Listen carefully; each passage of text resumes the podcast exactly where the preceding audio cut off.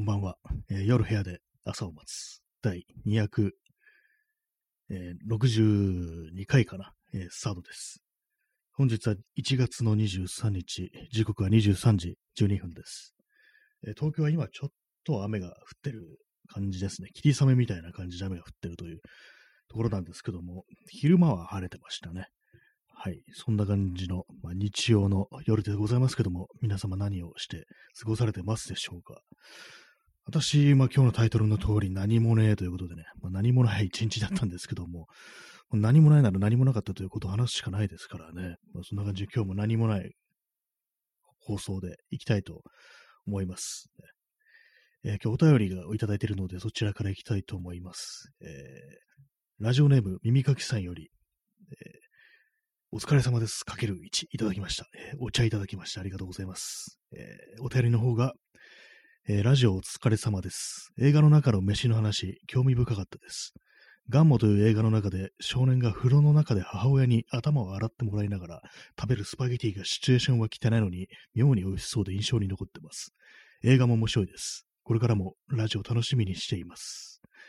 はい。ありがとうございます。ねこの間、あの、ちょっと映画の中のね、なんか美味しそうなこう食べ物とかね、飯の話なんてものをね、したんですけども、それでね、こう、いろいろ出てきたんですけども、ガンも、ガンも私ね、見てないんですよね。あれですね、あのハーモニー・コリンの監督ね、監督の映画だということは知ってるんですけども、なんかサントラはね、聞いたことあるんですよ。私の友人がこうサントラ持ってて、それ聞かせてもらったことあるんですけども、結構ね、そういう感じであの音楽の方から知ってるっていう感じなんですけど、映画の内容はね、なんか知らないんですけども、さっきちょっと検索してみたら、あれですね、あ、この映画がみたいな感じで、あの、パッケージ、パッケージっていうかね、こう、思い出したんですけども、スパゲティ、えー頭を洗ってもらいながら食べるスパゲティっていう結構難しいですよね、これ。両立するのは難しそうな感じしますけども、シャンプーハットとかそういうのをつけてるんですかね。頭に、頭を洗いながらね、ご飯食べるっていうのは、もうかなりもう、あれですからね、顔面に、まあ、頭洗ってたらもう顔面にね、こう、水がね、こう、お湯がね、こぼれ落ちてくるというかね、もう流れてきますからね、滴ってくるという感じなんでね、一体どういう風にね、食べたのかなってこと気になりますけども、結構そうですね、シチュエーション的にはね、汚い、汚そうっていう、それありますね、本当もうお風呂場はご飯食べるとこじゃないですからね。あれですね、あの、よくお風呂入りながら、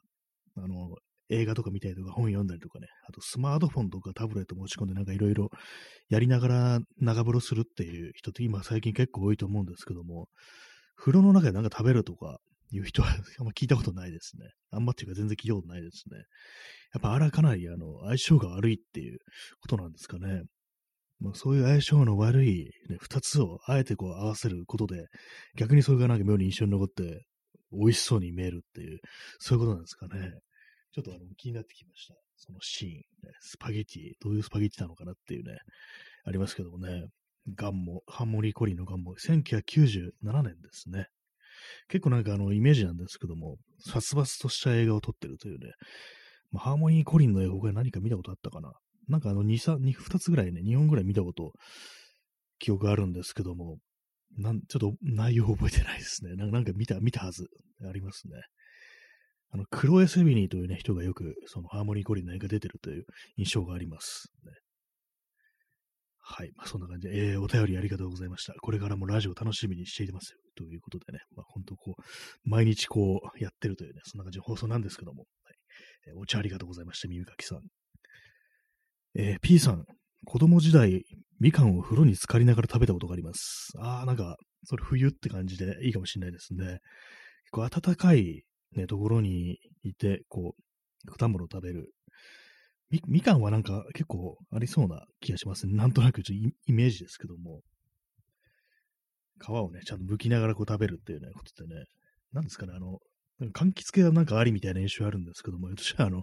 ゆず、ゆず湯の印象ですかね。ゆず入ってることあるからみかんがいいだろうみたいな、そういう感じですかね。果物とかはないもいいかもしれないですね。やっぱあと、あれですね、なんか飲みながらとかね、なんかこう、まあいいかもしれないですけども、でもあれですね、あの、お酒とかだとちょっとまずいかもしれないですね。風呂場でなんかこう、ね、長湯しながら酒飲むってなんか、あんま体に良くなさそうな 気がね、ふとしました。でもあれですよね、露天風呂とかでなんかあの、ね、水面にあれをお盆を浮かべてその上にとっくりとかね置いて、なんか一個やるなんていうね、なんかそういうシーンって結構ね、フィクションの中でか見る気がするんですけども、あれはね、どうなんですかね、ほんと。まあ寒いね、寒い中でね、こう、ああいうのに、決めるっていうね、酒を決めるっていうのは結構いいのかもしれないですね。外の露天風呂とかで。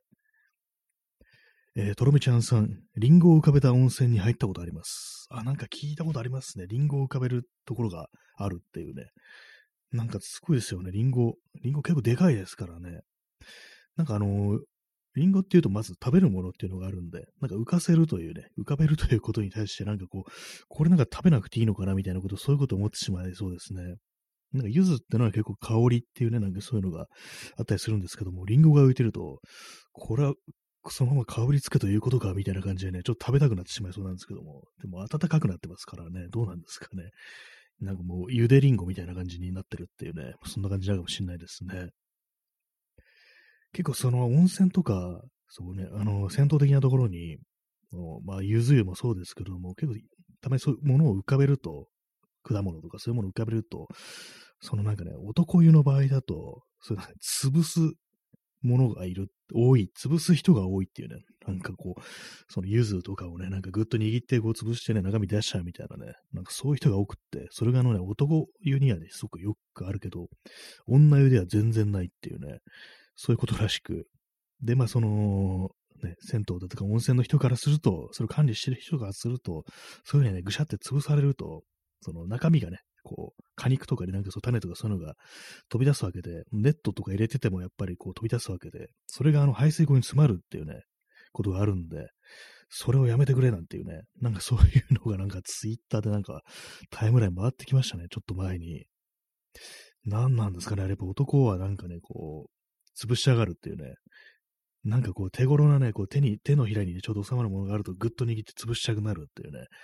何なんですかね。それ女の人が全くやらないっていうのも、なんか結構不思議な感じで。まあでも、まあやったことはないですけども、なんかぐっと握ってみたくなる気持ちっていうのがね、ちょっとわかる自分が嫌ですね。なんかこう。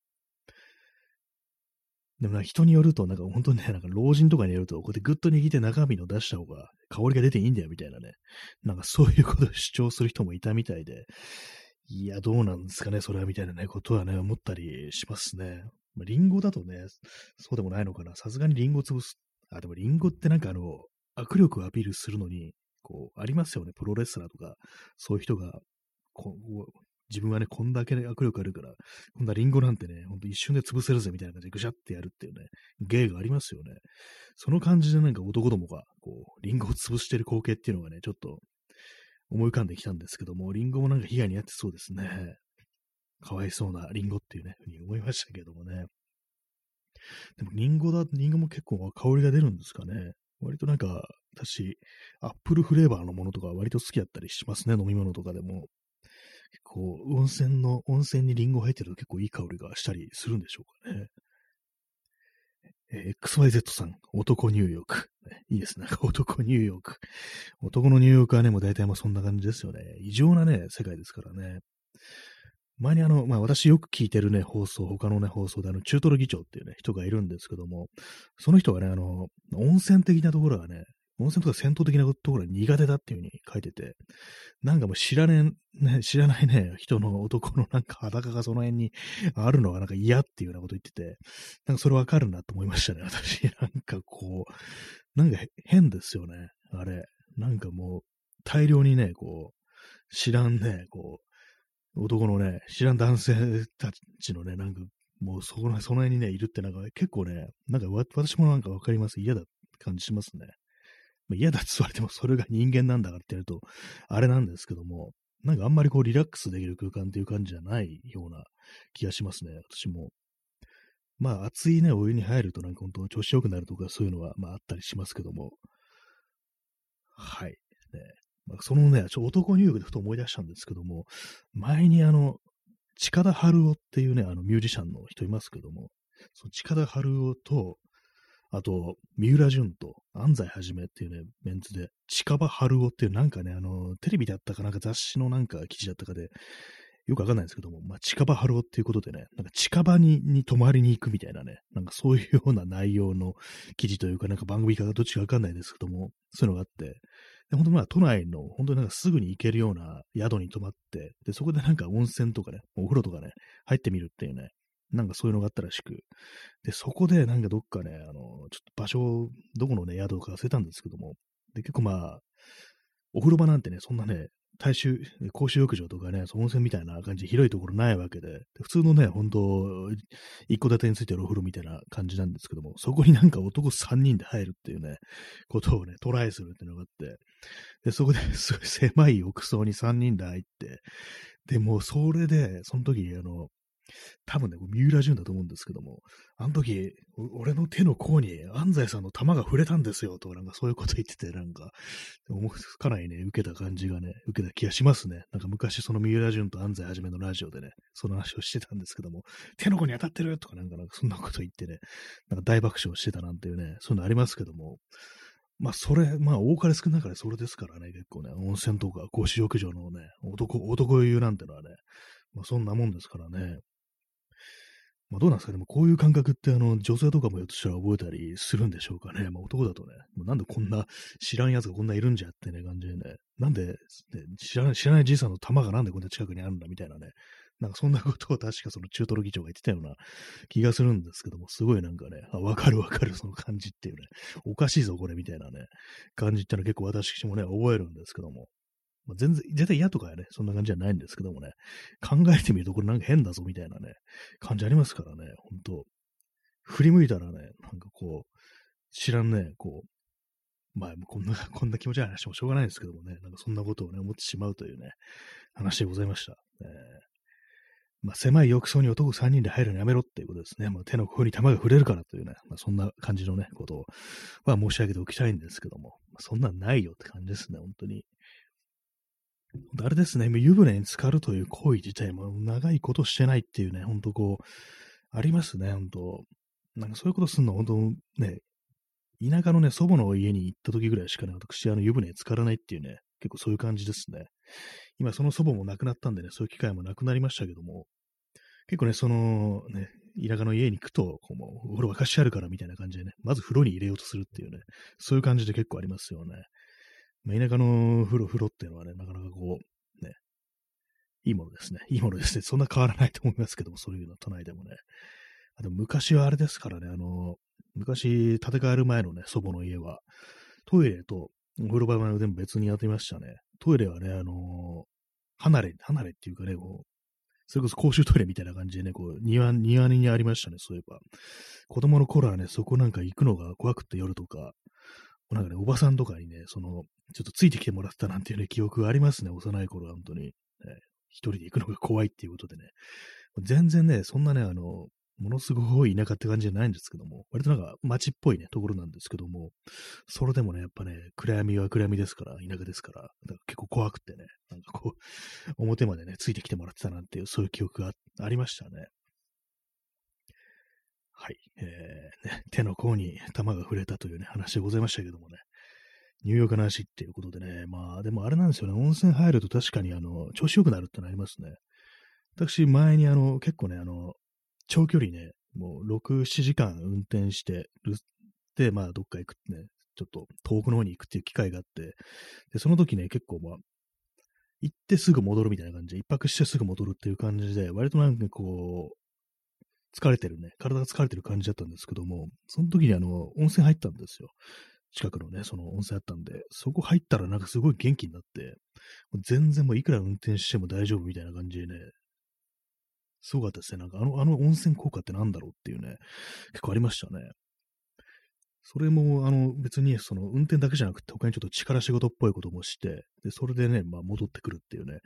感じだったんですけども、本当になんかすぐに。それでもね、全然こう疲れないっていうね、感じでしたね。あれはなんか結構不思議な体験になりましたね。温泉っていうのはやっぱりこう、何かしらの紅葉があるのかな、なんていうふうに思うんですけども、やっぱりあのー、あれですね、全身温まるっていうのが結構いいのかもしれないですね。今本当にシャワーだけで、シャワーだけで済ませると、本当なんか、出た瞬間寒いですからね、ほんと。結構それがなんか憂鬱で、あの、風呂入るのなんか抵抗あるっていう、そういうのあると思うんですよ。出るのが嫌っていうのがあったりして、やっぱりね、ほんと、ちゃんと温まらないとね、芯から温まらないとダメなんだなっていうことはね、その音声入った時ちょっと思いましたね。座り直します。入浴の話で、ね、こう、だいぶ持たせてますね。15分ね、やってます。水を飲みます。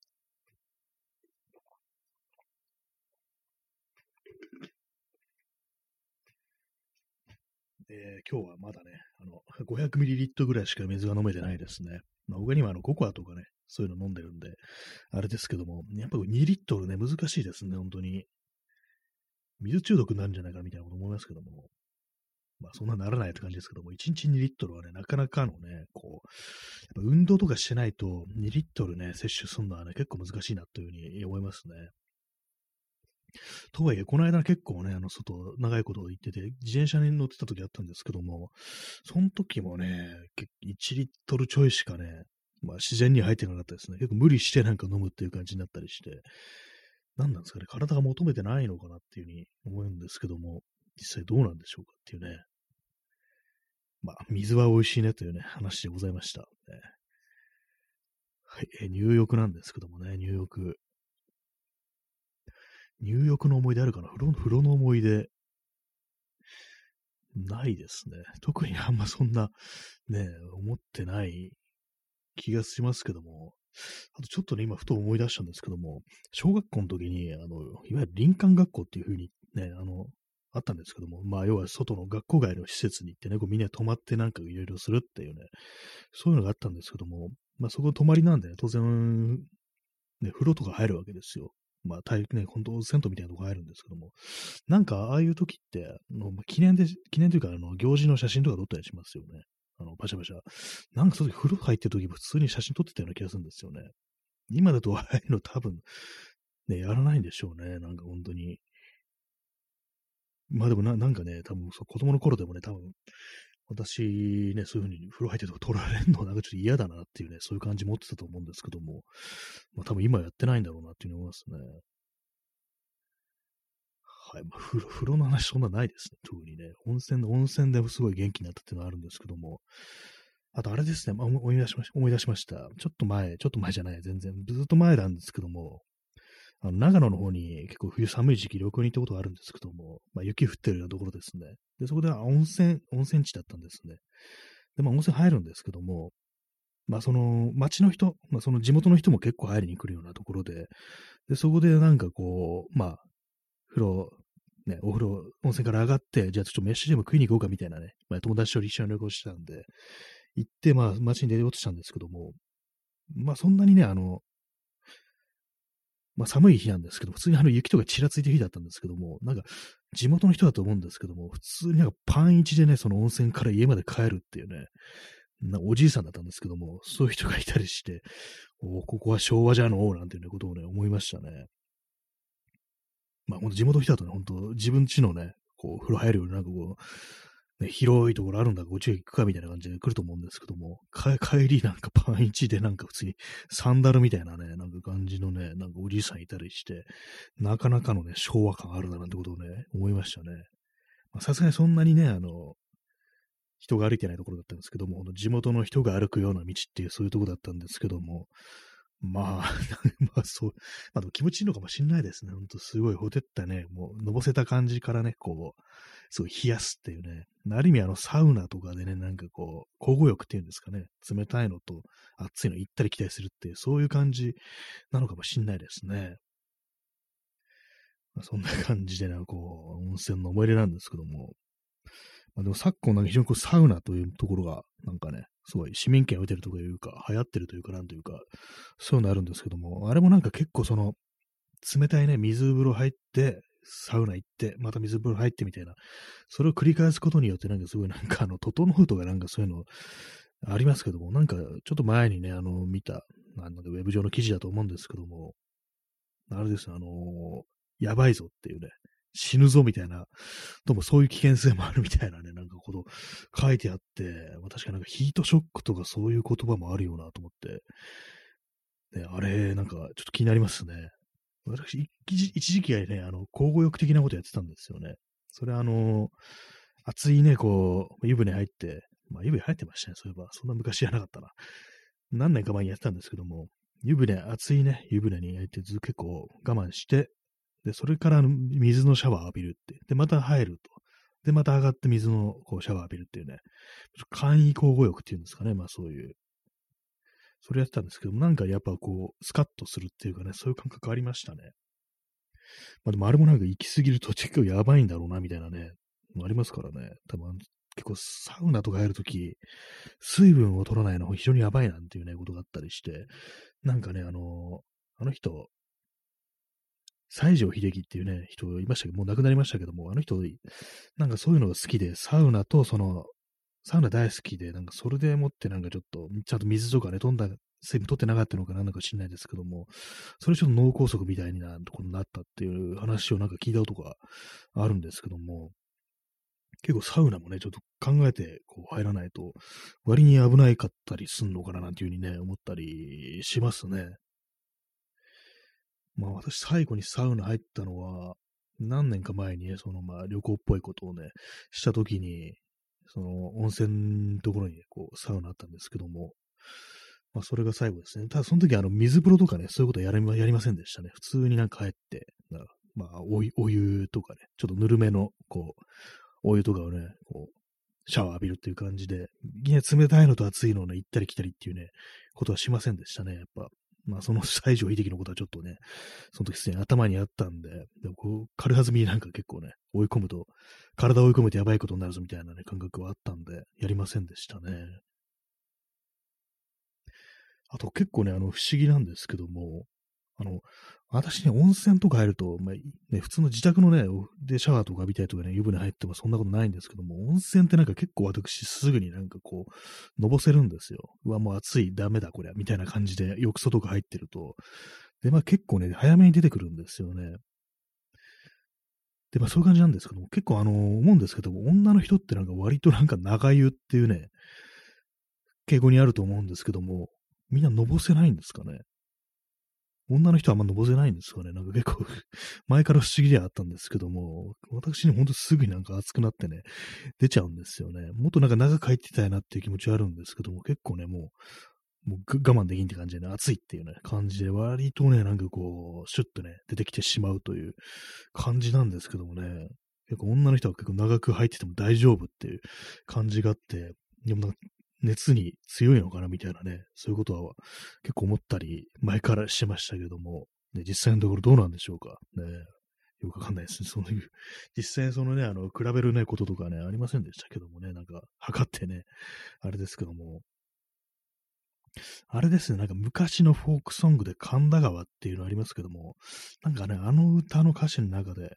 まあ、男女のね、カップルがなんか銭湯に行って、で、なんかね、男の方が長く入ってるっていう感じだったと思うんですよ。その歌、女性目線でね、歌われてて。で、なんか自分がね、いつもなんか、その先にね、線とか出て、待たされたみたいな、そういう感じの歌詞だったと思うんですけども、そっちは逆に男の方がね、長湯してるっていう、ね、割と不思議な感じしますね。まあ上がってなんかダラダラしてんじゃないかと思うんですけどもね、脱衣所とかでダラダラしてたりするっていうね、まあそういう可能性ありますけどもね、ちょっと検索してみましょうか。神田川。神奈月っていう芸人いましたね。いましたね。まだいると思うんですけど、あの、プロレスの武藤とかの真似をしてる人っていうね。えー、そうですね。あ、そうですね。こう、二人で行った横丁の風呂屋、一緒に出ようねって言ったのに、いつも私が、ま、待たされたっていうね。洗い髪が芯まで冷えて小さな石鹸カタカタなったっていうね。どんだけ待たしてんだって感じですよね。これも女の人の方が早く出てるっていうね、感じ珍しいですけどもね。えー、とろみちゃんさん、30分ぐらいです。あ、30分入ってられるんですね。それ結構、かなりの体制っていう感じしますね。私ね、30分ね、かなりしんどいと思います。ほんとなんかね、15分、10分、15分とかがね、もう、限界なんじゃないかなと思いますね。30分耐えられるっていうのはかなりのこう、ね、熱に対する体制があるという感じでね、私だったらもう完全こう、チャーシューみたいになってるっていうね、まあそんな感じかもしんないですね。結構面白いかもしれないですね。こういう各ね、皆さんのね、そう、どれだけ入ってられるかとかね、まあそういう時間とかね、まあ上がってる人もそんな少ないと思いますけどもね、私が本当になんか早くね、シャッとね、出てきちゃうね、そういうタイプですね、本当に。まあ、それだけ、あの、なんか、あの、女性とか、女性の方がなんか、冷え性のね、方が多いっていうね、まあ、そういう、まあ、こと、まあ、性別の差でそういうことがあるのかもしれないですね。まあ、それを考えてね、この神田川の歌詞を読むと、なんて罪深いね、男だって感じしますね。一緒に出ようってねって言ったのにね、もう毎回、毎回待たしてるわけですからね、彼女の方を。洗い髪が芯まで冷えてっていうね。まあ、この時代はあれですかね、あの、ドライヤーというものが、こう、銭湯にはなかったってことなんですかね。今ありますよね。まあ、銭湯は行かないんですけども、温泉とかね、行くと、大体まあ、そのドライヤーとかね、備え付けで、だったりして、ありますよね、本当に。えー、P さん、長く帰ると油が取れて手荒れが激しくなる感じが。あ、それありますね。本当なんか、確かにあの、それも特に温泉とかね、ずっとね、入ってるとね、手荒れも本当乾燥するなっていうのはありますね。私さっき言ったね、あの、旅行で行った長野でね、まあ温泉結構入りましたけども、その時ね、あの、悩みはね、乾燥するってことでしたね。その時ね、今ほどね、別に、こう、乾燥肌じゃなかったんですけども、若かったんでね、若かったんで乾燥肌じゃなかったんですけども、それでもね、なんかやっぱこう、毎日温泉入ってると風さになってくるな、みたいなね、話をね、一緒にいたし、友人とね、したことがありますね。やっぱりこう、温かい熱いお湯っていうのはね、こう、油どんどん抜けていくなっていうね、そういう感じしますよね。はい。まあそんな感じね。今なんか話そうとしたんですけども、その、あ、ドライヤーの話でした。ドライヤーの話でね、ちょっとね、毎回ね、こう、私ドライヤー使うとき思うんですけども、あれね、温泉とか、銭湯とかのドライヤー、男湯です。男湯に置いてある銭湯のドライヤーとかには、場所によっては、ドライヤーで股間を乾かさないでくださいっていうふうに書いてある ところがあるらしいですよ、なんか。まあ、髪をね、乾かすもんですよ、ドライヤー。あれをなんか股間に当てて、乾かす不届き者がいるっていうね。まあ、そこにも毛はありますけども、って話なんですけども、そこに使うもんじゃないっていうね、どもそういうことらしいんですけどもね。やっぱりここでも男かって感じですね。女湯でそういう話もあったら、まあ、それはそれでまあね、別に話にはならないかもしれないですけどもね。まあ、ね、その銭湯とか温泉のドライヤーは股間に当ててはいけないというね、まあ、そんな話でございますというね、ところですね、本当うん。そんな風にね、まあ、お送りしてますけどもね、まあ結構、風呂というね、なんかこう、一つの、あれでもいろいろなんか出てきますね、それなりに。温泉、股間、ドライヤーを股間に当てるっていうね、まあ確かに乾くだろうがっていうね、感じなんですけども、いや、まあそこはあの、全部剃っていこうっていうね、そ、剃ろうっていうね、感じのこと思いますね。そう、そこはね。頭はね、頭は剃るわけいかないですけどもね、もう股間はもう剃っていこうやっていうね。もう毛なんて全部邪魔ですからっていうね感じですからね。もう頭部以外のね、毛は全部すでに排除していこうなんていうね、ない方がなんか楽ですからね、ああいうのはね。はい。まあ、謎にね、なんか、謎の話しますけどもね。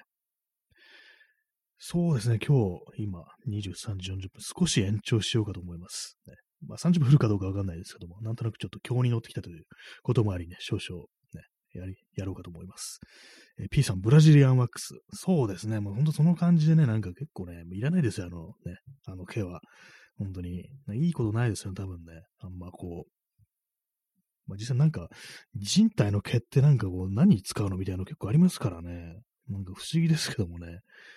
なんか脇毛とか何に使うんですかね。何使う、使うも何もないですけども、なんかショックをね、和らげるとか、頭部だと思うんですけども、それ以外のね、こともね、部分、なんだ、なんだあるんだろうみたいな思います本当に。まあ、髭とかもまあ別に、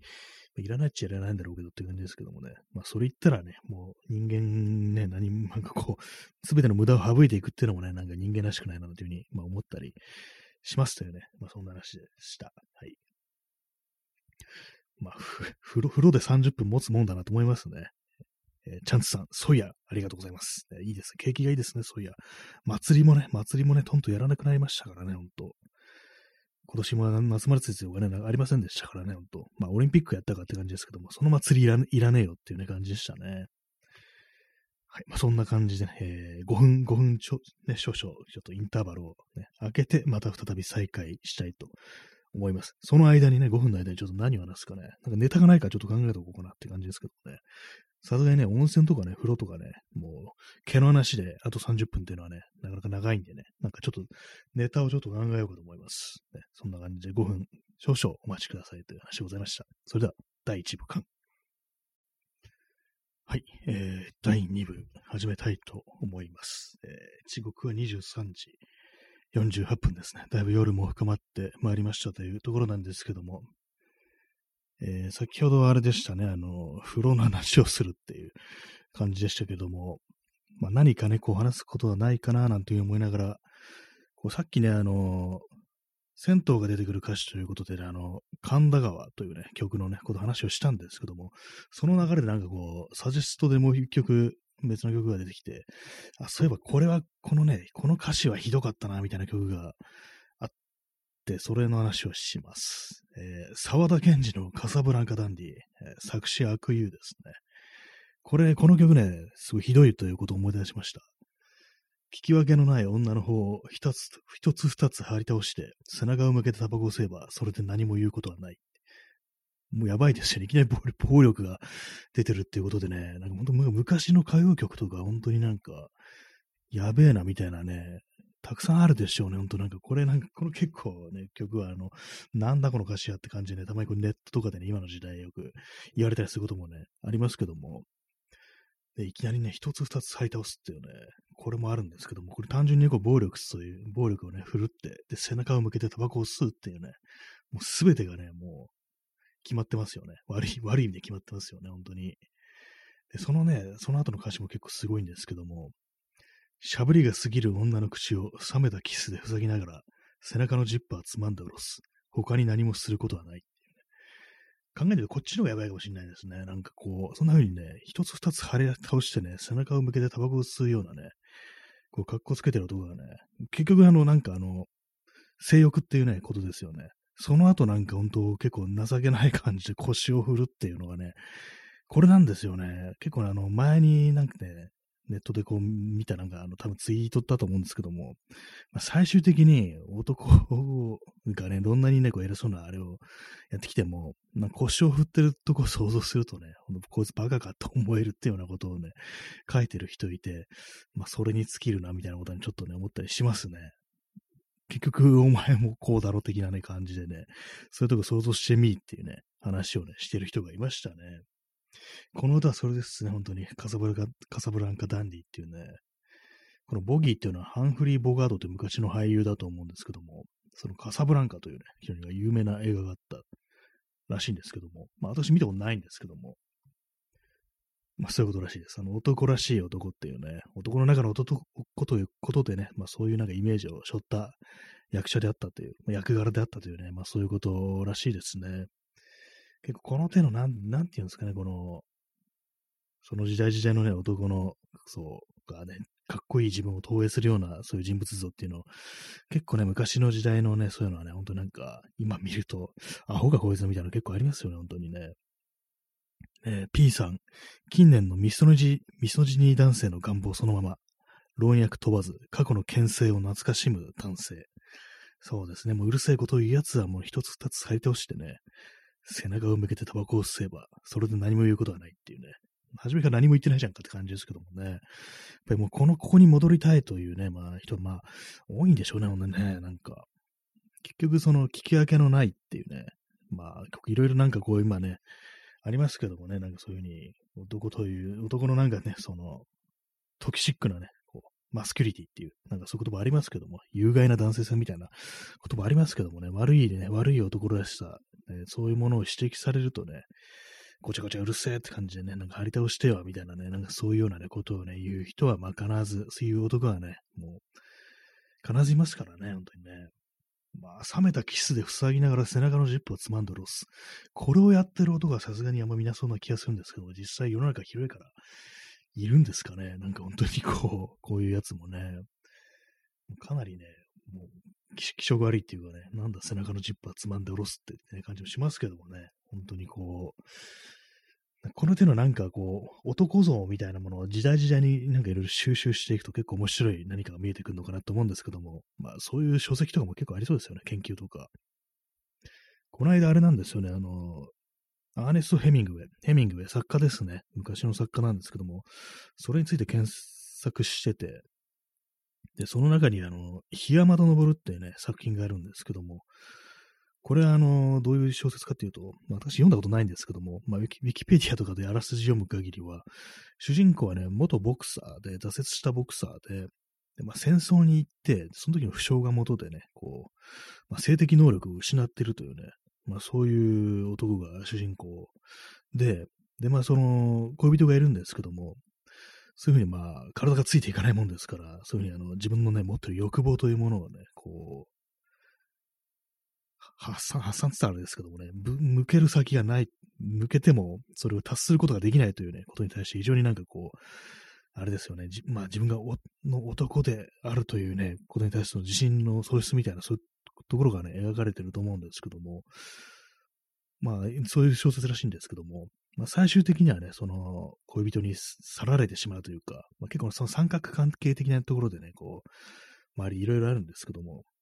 で、まあ、それで最初にスペインに、まあ、スペインに行って、まあ、そこでね、こう出会ったそう若いね、闘牛士が、こう、そのね、恋人と共に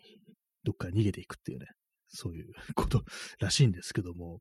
なんか当時はですね、なんかそのフェミングウェイの中に出てくるね、その主人公のね、イメージみたいなものをね、っていうかなんかそういう、なんかそれを意識した振る舞いをしてるね、ヘミングウェイの中の小説の主人公みたいなね、タフな振る舞いをするね、男性っていうのがね、結構いたらしく、まあ、あれですよね、なんか映画とか見てね、なんかその中に出てくるスターの真似をするっていうね、結構昔のね、話を聞いたのが、あの、高倉健とかのね、映画を見た後、映画見終わった後ね、映画館から出てきて、もうケンさんになりきってるみたいなね、なんかそういうような、なんか、男性がね、結構いたなんて話をなんか聞いたことあるんですけども、その感じでしょうね。ね、昔ヘミングウェイでね、こう、まあ、60年代とか70年代ですかね、は、高倉健だったのかみたいなね。まあ、それも国も違いますけども、なんかそういう感じのね、なんか、男がね、男らしい自分、こうありたいというものにね、自分を投影するっていうね、そういうものがなんかその時代時代にあったというね、ことなんでしょうけどもね。えー、クジアドリさん、新幹線に爆弾を仕掛けたくなる。それあれですね、新幹線大爆破ですね。高倉健が出てくる映画ですけどもね。あれ結構面白かったですね。私見ましたけども、新幹線大爆大爆破。あの、車掌の役がね、新幹線の車掌の役がね、ちょっと前に亡くなった、あの、千葉真一だったっていうね、ことを結構覚えてるんですけども。えー、P さん、スピード。あ、そうですね。あの、キアヌ・リーブスのスピードのなんかちょっと元ネタみたいな感じですよね。まあ、その、動くね、こう、乗り物に爆弾を仕掛けてるっていうね、そういうところで、結構まあ多分なんか参考にしたのかなみたいなね、そういうとこありますけどもね。で、なんか、新幹 映画を見終わった後新幹線に爆弾を仕掛けたくなるっていうね、まあそういうこともあったのかもしれないですけどもね。どうですかね、60年代とか、まあ、多分な世代的に段階の世代とかなんですかね、ああいう感じっていうのは、そう、高倉健憧れみたいのは、その後の世代っていうのはどういう感じなんですかね。今の時代、なんかそういうね、男が、に人気のある男っていうのは、一体ね、どういう存在なのかなと思うんですけども、なんかちょっとね、嫌な想像しちゃいますね、それ、ね。あの、それの今の時代だと、見た目かっこいい男とかじゃなくてね、なんかこう、ひろゆきとか、なんかそういうものだったりするのかなみたいなね。なんかね、そういう、嫌な想像を今してしまいました。なんかちょっとネオリベっぽいね、なんかそういう何かみたいなね、なんかそんなことをね、感じてしまうんですけど、実際、どうなんですかね。今の時代になんか男が憧れる男とかなんか影響を受ける男みたいなやつ、一体誰なんでしょうかね。まあ結構そのネオリベっぽい、なんかね、そういう役割を持たされてる誰かみたいなね、なんかそういうのがなんか今の時代にそういうのが代替になってるってことはね、ちょっと考えちゃいますね。えー、水を飲みます。こうあと400ミリリットルほど残っております。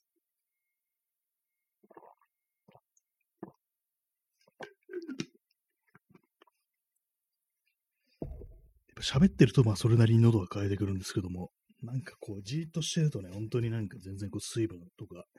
欲しくないななんてね、なんかそんな感じになっちゃうんですよね。まあ、今の時代はそうですけどもね、まあ、昔、どうだったんだろうっていうね、ありますね。まあ、この、その時代時代のなんか男らしい男像っていうのは、なんかこう、ある程度までね、ある程度の年までは、こう、年代まではね、なんとなくこうかなって想像つくんですけども、本当今の時代はなんか全然こう出てこないですよね。頭思い浮かんでこないっていう感じでね。えー、P さん、箕輪何がし、かっこ、幻冬者の編集者、や、田畑何がし。うわ、すごいありそうですね、それ。ちょっとば、本当にね、バッと入ってくる感じですけども、そういうの本当にそうですね。なんか、ああいうの憧れてね。うん、それがリアルかもしれないですね。本当嫌な話ですけども、本当に。まあ、どちらもなんか本当ね、なんか有害な男らしさというものもね、もうふんだんに持ち合わせてるっていうね、そういうパーソンですからね、本当になんか、特に皆は何何がしなんてね、もうありましたからね、なんかそういうセクハラみたいなね、そういう告発みたいなのありましたからね。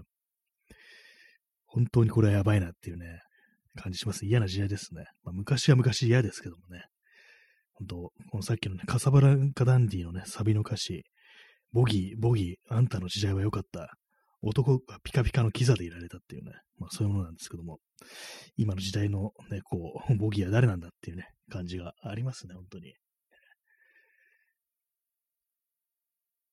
まあ、どちらにしても嫌ですね、というね、そんな話でございますけどもね。再び水を飲みます。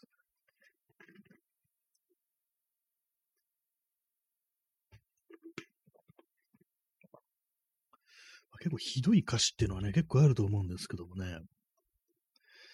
今なんかこう、適当に見てるんですけども、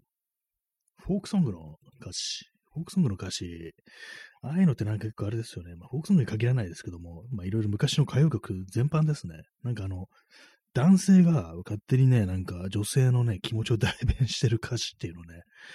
ありますよね。なんか本当になんか、大昔の歌謡曲とか、まあああいうものはね、本当に、今見ると、おじさんの妄想みたいな感じでね、結構厳しいものがあるんでしょうね、本当ああいうのはね、なんか、たまになんかね、本当そういうな昔のなんか映像みたいなのが YouTube でね、検索で流れてくるとね、本当これがなんか、将棋でこれやったのかなってことをね、結構思ったりしますね、本当に。えー、P さん、あいつらの男らしさ、ガールズバーのキャストに金でテキーラを飲ませて、急性アルコール中毒で死なせるようなもの。まあ、ありましたね。あ、そういえば、それ忘れてました。あの感じのね、人脈の中で起きたことですよね。もう最悪、あの、そうですよね。あの、本当になんか男らしさっていうのが、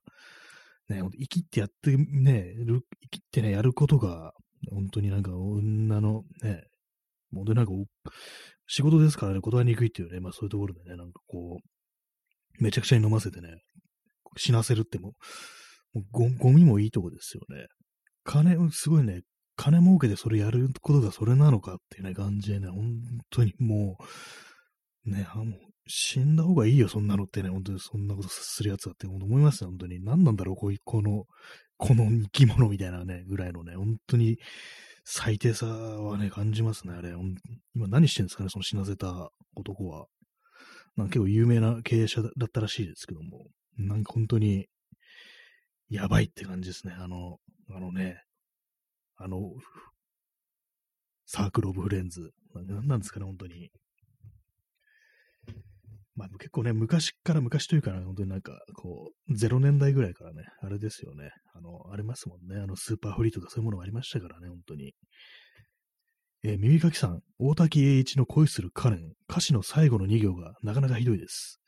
あ、なんか、あ、恋するカレン、なんか私もなんかちょっと前に聞いてね、何か思ったような記憶があります。ちょっと覚えてないんですけども、検索しますね。恋するカレン。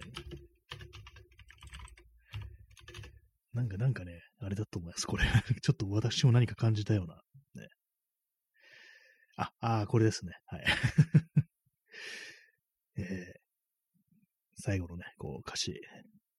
形のない優しさ、それよりも見せかけの魅力を選んだ。おう、カレン、誰よりも君を愛していた。心を知りながら捨てる。おう、カレン、振られた僕より悲しい。そうさ、悲しい女だね、君は。っていうね、まあ、ひどいですね、これ。裏ぎ恨み事ですね。恨み事ですよね、今日はね。俺の方、俺の方がね、なんか本当にこう、ね、こう、そうね、中身がある人間でね、君のことを好きなのにね、それを捨ててね、別なね、こう、見た目だけのね、男に走ったんだろうみたいなね、そういうあれですからね。この感じね、なんかほんとこういう曲って結構ありますよね、昔の曲とか。本当になんか、あれでね、なんか俺をね、自分をね、こう振ってなんか他の男になんかこう走ったみたいなね、そういう歌詞あるんですけども、これ作詞松本隆ですね。松本隆に他に似たような曲でね、似たような歌詞の曲って、あの、ティーンズブルースっていうね、原田真二という人が、こう、歌ってる曲があるんですけども、これもね、ちょっと似たような歌詞でした。この曲ね、私結構好きなんですけども、そうですね、これは、えー、みんな軽々しく愛を口にしても君は違うと信じた。なのに君は僕の手より座り心地のいい幸せ選んだっていうね。都会が君を変えてします。変えてしまう。増加のように美しくっていうね。まあそういうことですよ。まあまた同じですよね。これもまあ松本隆ということでね、なんかこう、こういうテーマが松本隆の中に結構あるんですかね。なんか、まあどういうと、何を考えてまあ作詞してるのかとかそういうことはね、わからないですけども。まあこのね、あの、恋するカレンとね、似たような 感じの、ね、あれですよね、本当に。まあまあ、ありますよね。こう、男のね、こう、泣き言、ね、ソングっていうね、そういうのありますけども。あ、そう、忘れてましたね。あの、ポッドキャストで、そういうなんか、振られた男のね、なんか、恨み事ソングというね、ものを集めてプレイリストにして、それをね、それについて語るっていうね、そのあれがありましたね。そういえば、その、撮るの全然こう、なんか忘れてますけども、結構ね、まあ、あったりして、特にあの、あれですね、結構ソウルとかの名曲とかも割とそんな歌詞多いなっていうね、ありますね。本当になんか、女のね、人に振られてなんかこうね、それを責めるような感じのとか、まあそうでもないなんか感じの、ひたすら嘆いてるって感じのね、なんか、可愛い曲もあったりしますけども、割になんかそう、恨み事系の、もうね、結構あったりしますよね。本当なんか永遠のテーマなのかななんていうふうに思ったりしますね。この辺の感じっていうのは。まあ、色恋のね、もめ、揉め事の歌です、ほんとね。まあ、松本隆、まあ有名な作曲家ですけどもね、なんかいろいろあります、本当に。まあ、本当になんかいろんなところでね、こう、作ってるから、あ、この曲も松本隆みたいな、た松本隆なのっていうね、の結構ね、ありますよね、そういうのは。まあ、大竹一が、まあ一番こう、いろいろね、こう、やってるようなっていうね、やってるようなっていうね、そういうあれですね。はい、今なんかあの、あれを眺めてます。その、歌詞、歌詞リストみたいな。大竹、大竹じゃないや。えー、松本隆作曲の、こう、曲のね、歌詞のリストとか、ありますね。本当こんなに、こんなにたくさんあるかって感じですね、本当に。もともとドラマーなのにね、ドラムなんですよね。そのハッピーエンドではドラムを叩いてた人が、すごい作詞家として非常にね、こう、書いてるという感じですね。え P さん、木綿のハンカチーフも松本隆。あ、そうなんですね。ちょっと今見てみますね。木綿のハンカチーフ。昔の有名な曲ですよね。あ、そうですね。確かに出てきました。木綿のハンカチーフ。ね、あ、これもまあ、あれですね。これあの男女両方のカップルのね、男女両方のこう、視点からこう、歌われてますね。あれですね。男の方が、こう、あれですね。都会、都会の方に出て行ったって感じで、これはそのね、あの、地元に残ったね、女性の方がね、女の人の方が、なんかこう、都会の絵の具に染まらないで帰ってっていうね、ことをね、言ってますね。都会の、もこれがなんか本当永遠のテーマなのかなっていうこと思いますね。こう、松本隆ね。まあでもこの時代にはね、こういうことが、こういうテーマというのが非常になんか受けてたっていう、まあことなのかもしれないですけども。これ結局最後ね、なんかあの、ね、あれですね、都会に出てった男の方がね、なんか、こういろいろね、変わっちゃって、もう帰ってこないっていうね。恋人よ、君を忘れて変わっていく僕を許してっていうね。毎日愉快に過ごす街角、僕は帰れないっていうね。そうなんだって感じですね。調子こきすぎだぞ、お前って感じですけどもね。毎日愉快に過ごす街角ですからね。どんな、街角でどんな悪事を働いてるんだ、こいつだってね。これはね、本当に、あれですよね。もう恋愛工学とかやってますよ、こいつ。ね。とんでもないですね、本当に。恋愛工学って久々になんか聞いたんですけども、まだあの辺のあれってあるんですかね？なんか、そういう、気持ち悪いですね。気持ち悪い、気持ち悪いですねっていうね、一言で済ませますけども。まあ、なん本当どの歌もトキシックだななんていうことをね、ちょっと考えてしまいますね、本当に。あのね、上京してどうのこうのっていう曲がまあ非常に多いなということは、まあ思ったりしますね。セクシャルバイオロってナンバーワンも松本隆なんですね。まあ、どういう歌詞か知らないんですけど、僕ね。えー、女の人が歌う曲もね、非常にたくさん作ってるということで、あれなんですけども。あと、あれですね。か、風の谷のナウシカって、松本隆が作詞で、曲が細野晴臣なんですね。全然知らなかったですね。なんか、なんかネタみたいにしかね、捉え、捉えられてない曲っていう、なんかそういうイメージがあったんですけども、実際あの映画の中では一切こう出てこないという感じで、なんじゃそりゃみたいな感じで言われてるっていうね、イメージがあったんですけども、そうだったんですね。細野晴臣作曲、歌詞が、作詞が松本隆っていうね、へえっていう感じですね。ちょっと今、しゃっくりが出そうで出ない状態です。あ、大丈夫です。そんな感じでね、まあ歌詞もね、歌詞、まあ冷静に読んでみると、これは、みたいなね、ほんとなんか、無限にあるんでしょうね、ほんと昔の曲とか。まあ今の、今の時代の歌詞ってどうなんでしょうか。結構あのー、あれですよね、ラップとか、レゲエとか、まあ、ああいうジャンルってのは結構その女性蔑視みたいなのが非常に強いみたいなことで、割になんかね、その辺の批判というものを最近では結構まあ、受けるっていうね、ことありますけども、他のね、なんかあの、バンド系のね、のミュージシャンの歌詞というものは今どうなってるんですかね。なんか僕全然もう今の時代の音楽というものがわからないのでね、実際どうなのかわからないですけどもね。まあ本当になんかレゲエとかなんか特にその女性蔑視的なのが非常に強かったりして、まああれです、まあ、それこそなんかおかま野郎みたいな、そんなこと言うね、あれも多いなんていう話を聞いたことがね、ありますね。はい。ね、なんか歌詞の話でね、こう、いろいろね、広げようかと思ったんですけど、まあまりにもちょっと膨大すぎて、ちょっとね、あの、特に思いつかないですね。まあ、昔のね、あの、本当よくわかんないですよね、昔の昔っていうのは。あと、ね、昔のなんか歌謡曲というかなんとかね、音楽というと、よくあったのが、あの、曲のね、間とか、感想にあの語りが入るっていうね、曲がね、なんか昔は割となんか、あった気がするんですけども、私結構ね、その語りでね、語りになる曲で好きなのが、松田優作のこう、夏の流れという曲があって、これあのなんか、映画のね、映画の中で使われてるね、曲なんですけども、なんかまあ、急急になんかね、語りが入るんですよね。なんかしかも結構その内容がよくわからない、なんか、詩みたいなね、やつでね、なんかか かなりね、受け、受けるっつったらあれですけども、ね、なんか、たまになんか脳裏をよぎるんですよね。あとなんか、昔の後ね、ビジュアル系バンドの曲も、なんかあの、謎に英語の語りが入るみたいのってありますよね。なんか、ルナシーとか、ね、多分、確かね、なんかあったような気がするんですよ。なんか唐突に英語の語りが入る。語りというかなんかね、なんかこう、なんとも言えないね、ああいうの入ると思う、入るってね、曲があったと思うんですけども、すごいですよね。すごい、すごいですよ。なんか、決まってるなっていうね、なんかことをね、思うんですけども、まあ、本当に語り、語りってなんだろうっていうね、ことはもうね、ちょっと語りのね、曲の、語りの入ってる曲のプレイリストというものをなんかね、作らなきゃいけないような気がしてきました。ね。はい。まあそんな感じでね、なんか急に、ちょっとあの、すいません、失速してしまいました。なんか、あれですけどもね、なんか、昔の曲の歌詞はひどいというね、あれでしたね。とまあ男らしさね、ほんとまあ生きってなんぼみたいな時代がまあ結構あったというね、ことなんですけども、結局でもまあ今の時代、それがなんかね、なくなったかというと、それは形を変えてね、こうさっき言ったみたいなね、こう、酒飲ませてね、急性アルコール中毒でね、死なせるっていうね、なんかそんな感じになってるっていうね、まあ、よりなんか、古速になったというかね、なんか狡猾になったというか、まあそんな感じなのかもしれないですけどもね。はい、そんな感じで、えー、お送りして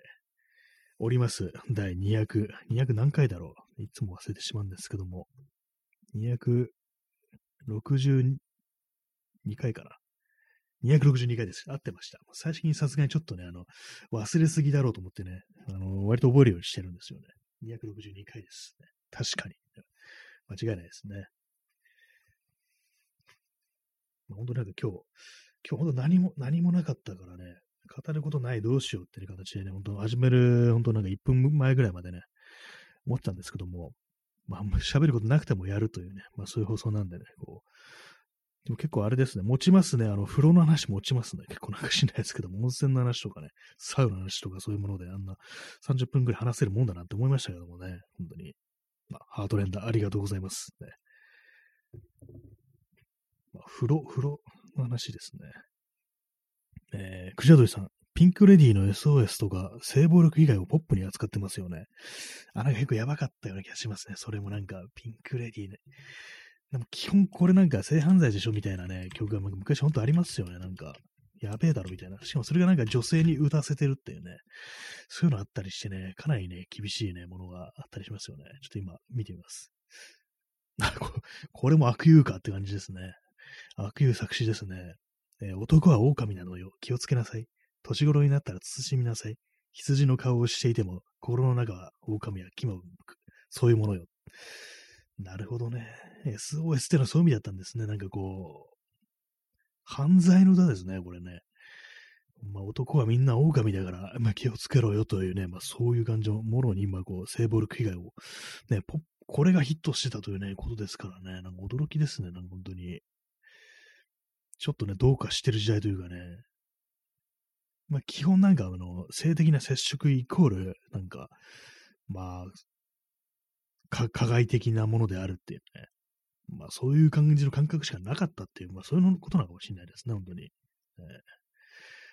ー、うん、まぶたを閉じたら負けよ。背伸びをしたら何をかもおしまいよ。そういうものよというね。まあ、そういうことでね、まあ、SOS、SOS っていうね、非常にまあ、これはまあ、まあ、その時代の女性はどういうふうにこういうのを捉えてたんだろうなっていうね、まあ、ことをね、なんかふと思いましたね、なんか。SOS なんでね、こう、3文字でもってね、あれですけどもね、本当なんか全部、ね、女の人がね、女性アーティストが歌う曲って、なんか本当なんか男が書いてるというのが当たり前で、まあ、まあでも全部のあれですからね、あらゆる業界がまあほとんど男であるっていう、まあそういう、あれですよね、身も蓋もないな事実っていうのがまあ結構ありますからね。女の気持ちを歌ってるね、曲とかでもね、まあ全然こう男が、おじさんが書いてる、おじいさんが書いてるっていうね、まあそんな世界ですからね、ほんと。それでよくあんなドンギまれてたもんだってことはね、ほんとちょっと思いますね。ほんと、ゾッとしますね、昔の歌謡曲とかね、本当に。悪友っていうね。悪友、あ、違う、なんか悪友とね、私、あの、中西礼がなんかごっちゃになっててね、よくわからないんですよね。なんか、結今ね、普通に間違えそうになりましたね。全然こう、昔の人の名前、本当によくわからないです。なんか、堤、堤京平って誰だっけみたいなね、感じで、なんかいろいろいるんですけども、全然昔のその、作詞家、作曲家ってなんか結構なんか私の頭の中ごっちゃになったりしますね。はい。まあ、そんな感じで、本日も長々と1時間近くお送りしてまいりました。えー、夜部屋で朝を待つ第262回ですけども、いかがでしたでしょうか。まあ、特に何もね、とね、言って始めた割にはそれなりに、まあ、いろいろ出てきたななんていうふうに思ったりしますけどもね。まあ、毎日毎日ね、こう何何かあるわけでもないということでね、ここネタを探すのも大変だと思うんですけども、まあ、なんかね、思ったら書き留めておけばいいんですけどもね、まあでも一日のうち本当になんか何も感じてない、何も持ってないっていうね、そういう日って結構ありますからね、それ考えるとなんか、なかなかね、難しいですね、なんかこう、本当になんかもう、虚無っていうね、感じで、無っていう感じの、日もありますね。本当昨日も今日も本当無でしたね。どこにもなんか出かけずに、まあ、一切外に出なかったわけじゃないですけども、本当ね、なんか出かどっか出かけようかなと思うんですけども、体が動かずっていう感じで、今日なんかあの、夕方からね、降水確率40%っていうことでね、じゃあもう出なくていいやみたいなね、そういう言い訳とか、あとまあ、外はね、あの、ウイルスが蔓延してるから出なくていいやみたいなね、そんなことどうしても考えちゃうんですけども、やっぱ出ない、外に出ないとね、本当気分悪いというかね、なんか凹んでくるんですよね、本当精神状態が悪化してくるっていうね、ありますからね、そういうの。だもう何かね、一日のうち何かこう、ちょっとでもね、こう、どっかに行くっていうことした方がね、まあ、いいのかなと思うんですけども、まあ別に用事がないときはそうなっちゃいますよねっていうね、ことありますね、本当に。まあ、一体どうなってしまうのでしょうかというね、そんな感じですね、本当にね。はい、まあ、そんな感じで、えー、お送りしてまいりました。第262回っていうね、これも3回ぐらい言ってんじゃないかって感じですけどもね、同じこと何回も言う放送なんでね、こうもう、まあ、今日もそんな感じでお送りしてまいりましたけども、まあ、そんな感じで、まあ、皆様、安らかにお眠りくださいということでね。それでは、ありがとうございました。さようなら。